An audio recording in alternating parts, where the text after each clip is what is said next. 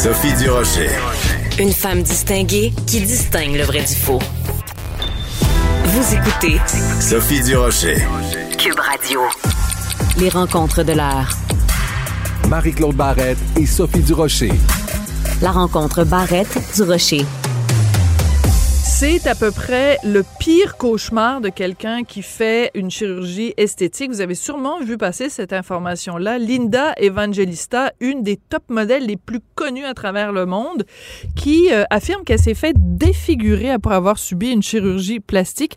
Et c'est le sujet dont on va parler aujourd'hui avec Marie-Claude Barrette. Marie-Claude, bonjour.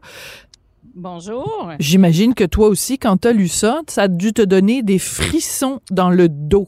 Oui, oui, absolument. Parce que, bon, premièrement, euh, elle, elle, veut dire quelque chose. C'est dans l'histoire des top modèles. Elle, est, tu sais, Linda Evangelista, c'était une beauté incroyable. Là.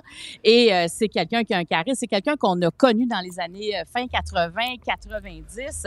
Et c'est vrai que ça fait longtemps qu'on l'a pas vu. Tu sais, on peut... Cindy Crawford est très active sur les réseaux sociaux. Naomi Campbell, tu sais, on, on, voit les autres, mais c'est vrai qu'elle, ça fait Mm-hmm. cinq ans qu'elle s'est effacée.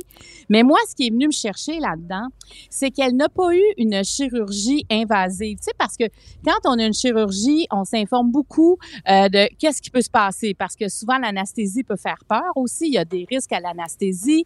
Euh, puis quand on a, tu sais, des, des, quand on va aller euh, enlever de la peau, peu importe, c'est sûr qu'on pose beaucoup de questions. Et je me demande parce que elle, a eu euh, ce qu'on appelle, c'est des soins non évasifs, euh, ce Mhm. qu'elle a eu, le, le, le cool sculpting, là, parce que je veux pas je veux pas démoniser ça parce qu'en fait, elle a eu un effet secondaire de, de ce qui peut arriver quand on, a, quand on arrive avec cette technique-là, qui enlève les cellules graisseuses.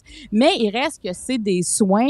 Euh, tu sais, t'es pas endormi. J'ai comme, les, je me demande, est-ce quand on arrive dans ces soins-là, euh, les soins esthétiques non évasifs, est-ce que ça se peut qu'on pose pas assez de questions? Parce que Hmm, dans son Bonne cas, question. tu sais, je trouve qu'elle ouvre la porte à ça dans le sens que là, elle dit que ça fait cinq ans qu'elle ne sort plus, qu'elle vit en réclusion parce qu'elle est défigurée suite à ce traitement. Toutes les, les effets secondaires possibles, malheureux, elle les a eus, mais elle dit que personne ne lui en a parlé avant. Et là, elle parle parce qu'elle a décidé de poursuivre ceux qui ont fait ce traitement-là. Mais elle ouvre la porte, je trouve, à des questionnements importants. Oui, puis est-ce que tu te rappelles, il y a plusieurs années de ça, écoute, euh, en 2004, Micheline Charret, euh, la très connue fondatrice de Sinar, était décédée à l'hôpital. Écoute, elle s'était fait faire toute une panoplie de chirurgie esthétique en même temps. Et euh, je sais pas si tu te rappelles à cette époque-là, moi, quand j'avais Oui. vu cette nouvelle-là, je m'étais dit, jamais Jamais de la vie, je ne me ferais faire une chirurgie euh, esthétique. Parce que bon, tu sais, tu te regardes dans le miroir. Moi, je me regarde. Regarde, j'ai les paupières tombantes, là. On se le cachera pas, là. Puis pendant des années, j'avais jonglé avec cette idée-là. Quand Micheline Charret est morte, ça a arrêté toute velléité. Je me suis dit, jamais je passerai sous le bistouri. Et j'ai l'impression que cette histoire-là de Linda Evangelista, qui est un pétard, euh, ça va Ouais. refroidir beaucoup de gens qui vont se dire, regarde, euh, même la plus petite opération, je n'irai pas là. Oui, absolument, parce que des soins non évasifs, là, moi, moi, j'en ai eu là, des traitements pour euh, pour stimuler mon collagène. Là. Tu sais, c'est Ah. au laser. Tu sais, dans le sens, il te passe un laser, puis là, ben, c'est supposé euh, stimuler le collagène. Puis j'ai quand même vu des, des, des légers résultats. Tu sais, ça n'a rien à voir avec une chirurgie. C'est juste que c'est comme c'est pour aider ce qu'il y a déjà.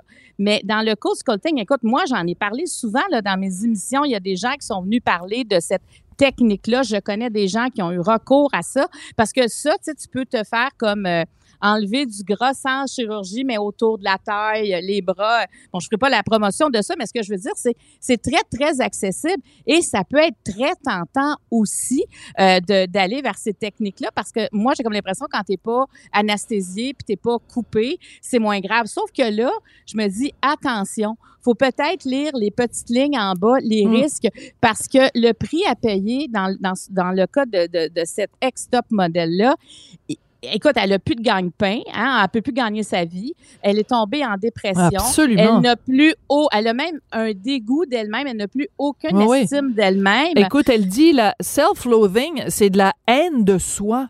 Écoute, je trouve ça tellement triste, Marie-Claude, parce que tu te dis, bon, je veux dire, euh, on, on- on- on se regarde dans le miroir, on peut dire, bon, j'ai tel, tel défaut. Elle, cette fille-là, a été parmi les plus belles femmes du monde. Et tu dis, Oui. même elle, elle ne se trouvait pas assez belle. Moi, c'est là-dessus Oui. que je veux t'entendre. C'est Oui.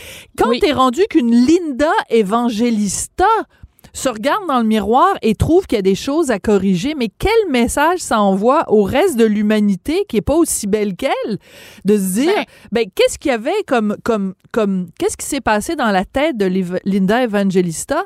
Même sans savoir que ça aurait ce résultat là mais de se dire je vais faire corriger des affaires. T'es parfaite ma belle. Pourquoi tu fais ça?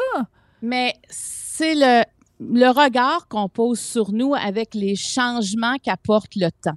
Et tu sais, elle a 55 ans, donc ça veut dire qu'elle elle a fait ces interventions-là. Elle avait 50 ans. Euh, souvent, on est post-ménopausé. Ça peut arriver à 50 ans. Moi, je l'étais, en tout cas, à 50 ans.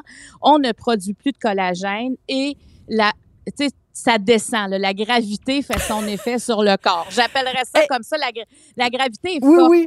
Hey, tu Et- sais et quoi? Oprah Winfrey elle appelle tout ça going south everything is going south Ben exactement, ça, exactement. Le sud nous attire, c'est bien dit. J'aime bien ça. On est attiré vers le sud, Ouais. mais c'est pas toujours facile à accepter, euh, Ouais. Sophie, parce que Ben, il y a- je le tu sais, sais. justement, elle, dans le fond. Sa beauté, c'était probablement, tu sais, ce qu'il y avait, c'est ce qui l'a fait connaître. Mais, mais elle était plus qu'une beauté. C'est une personnalité, c'est une femme qui a du charisme. Elle fait partie de ces premières top modèles qui ont marqué, tu sais, qui étaient dans Ouais. des vidéos, qui ont participé à Ouais, des les films. Uber modèles on les appelait les Uber Ex- Exactement. dans le temps où c'était étaient- pas une compagnie de taxi donc ça voulait juste dire ça voulait juste dire les tops là c'est ça c'était c'est Ouais, là que ça a commencé. Elle, fais- elle faisait partie de ça. Donc, j'imagine que quand, c'est- quand tu te fais moins appeler, tu te fais moins regarder, peut-être que ça, ça a pesé dans la balance. Mm-hmm. Puis en même temps, tu te dis, écoute, c'est un traitement quand même, c'est pas une chirurgie, ça m'apparaît moins pire. Mais oui, on peut se questionner pourquoi on a autant de misère à se regarder vieillir? Moi, je te dirais qu'il y a des matins, euh, Sophie, je trouve ça assez difficile aussi, mais dans ce temps-là, j'arrête de me regarder. Tu sais, je veux dire, je- j'évite le miroir de ma voiture. Je trouve que c'est le pire au monde pour se regarder.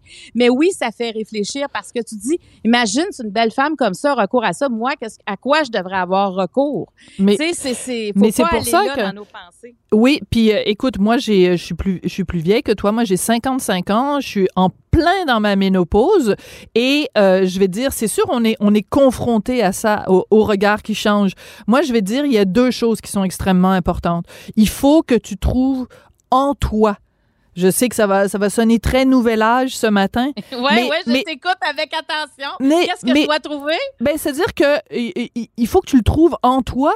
Je veux dire, c'est c'est c'est Oui, c'est oui. en toi, puis c'est quelque chose que les femmes doivent apprendre, l'estime de soi, l'amour de soi. Et moi, je te dirais, ce qui me sauve, Marie-Claude, c'est mon chum qui chaque matin, quand je me lève, et chaque soir, quand je me couche, et à plusieurs reprises pendant la journée, puis je pense que je vais lui acheter des lunettes, mais il me dit, Sophie, t'es la plus belle femme du monde. Euh, je, vais- je pense qu'on va se cotiser puis on va acheter des lunettes à Martineau. Mais, mais de s'entourer de gens qui nous valorisent Oui, aussi, oui, Marie-Claude, et pas de gens qui nous dévalorisent. Mais surtout de le trouver à l'intérieur de soi. Ouais, puis puis je pense quand on est bien en dedans, sérieux, ça aussi, ça fait peut-être nouvel âge, mais il reste que quand tu es bien en dedans, ben tu finis par être bien à l'extérieur. Tu sais, l'extérieur, c'est un symptôme de d'autres choses. Tu sais, c'est pas vrai que euh, tes rides font en sorte que, que, que tu peux pas vivre de façon épanouie. C'est que ça va pas bien en dedans parce que moi, j'aime bien... à- J'aime bien des fois, moi, mes rides, là, ce que j'aime de ça, c'est que c'est mes années d'expérience là-dedans.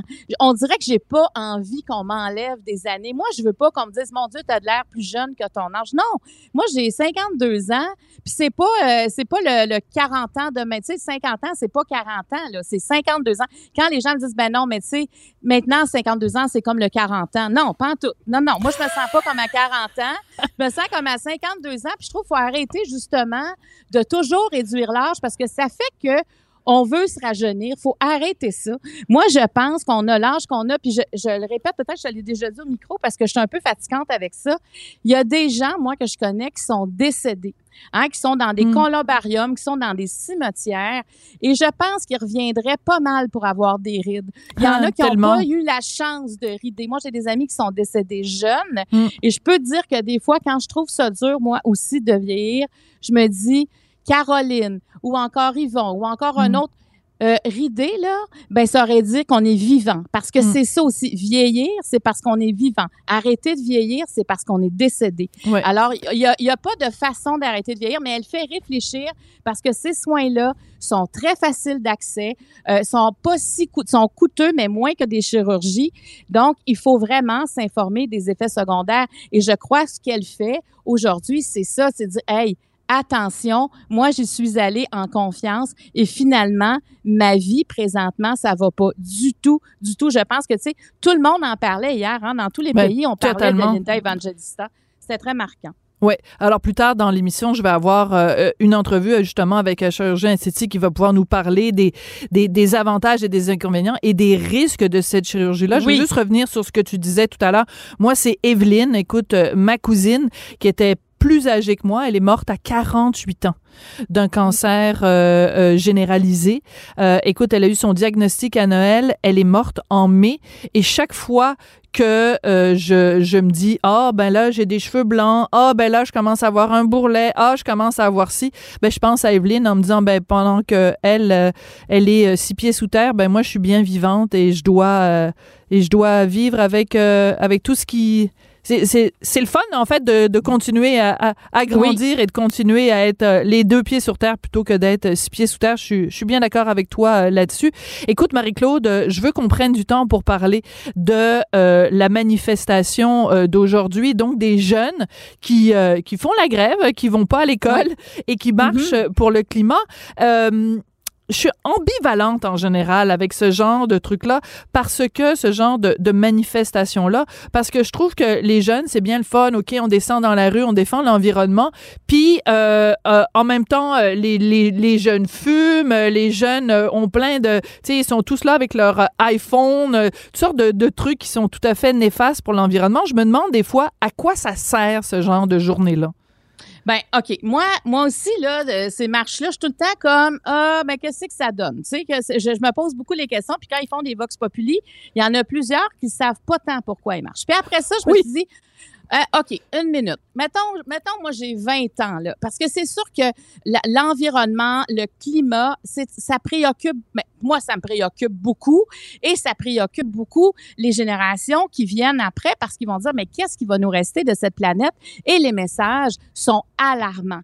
Sais, quand on écoute, il faut pas arriver à l'emballement du climat parce que parce que là, ça ça va pas aller du tout. Le, le, réchauffement va s'accélérer. Puis bon, on nous dit on est dans ce Hier, on voyait qu'à l'ONU, euh, c'était vraiment le sujet, le climat. Et il y a un impasse parce que la Russie puis la Chine disent non, nous autres, euh, on n'a pas envie de parce qu'on parle de sécurité parce qu'on doit déplacer des gens Mhm. à cause du réchauffement de la planète. Mais même, tu vois, y y ça, ça commence, mais ça commence, ça fait longtemps, mais on sent que ça s'accélère. Il devra y avoir des ententes. Alors, pour revenir à la marche, moi, mettons que je suis pas cynique, admettons que je suis positive, ce que je trouve beau quand même, c'est de se rassembler pour une cause, de, de sentir que, parce que c'est très anxiogène, hein, tu sais, le- l'éco-anxiété, ça existe, et de, puis pour arrêter l'anxiété, ça prend des actions. Mhm. Et la, une marche, c'est une action.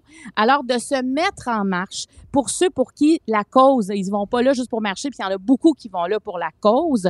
Alors, ces jeunes-là qui vont pour la cause et de savoir qu'ils sont pas seuls et de se dire, ben écoute, peut-être que quelqu'un va nous entendre.